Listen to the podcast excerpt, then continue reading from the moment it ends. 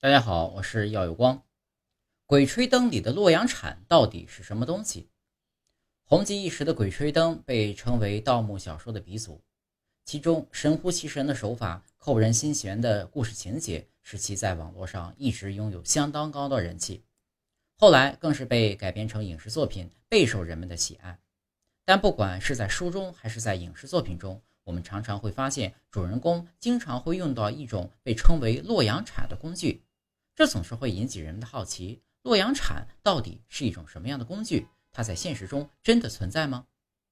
洛阳铲又名炭铲，据说是二十世纪初由河南洛阳的一个农民发明的，后来经过考古学家魏聚贤等人的改进，才逐渐成为一种考古工具。外形上，它是一种半圆形的铁铲，一端有柄。可以接白蜡杆加长，在使用的时候呢，把洛阳铲垂直向下戳击地面，利用下端圆柱形的铁铲把地下的泥土带出，继而挖出一个深约几米的深井。常见的洛阳铲铲头制作工艺非常复杂，一般只能手工打制。铲头装上富有韧性的木杆后，可以打入地下十几米。经验丰富的考古人员根据铲头带出的土壤结构。颜色等等就可以判断出土质以及地下有无古墓。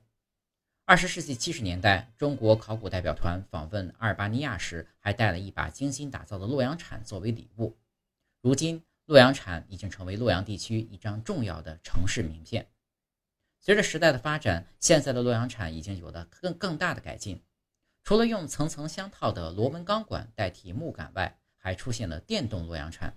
使得探查地形的工作效率大大提升。不过，洛阳铲的发展也给我国的文物遗产造成了极大的损失。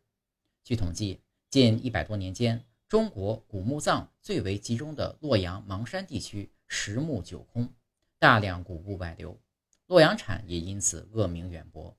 但是，洛阳铲既是盗墓工具，也是考古工具，甚至被誉为最好的考古工具之一。现在，洛阳铲已经被广泛应用于国家基本建设、科研和工业上。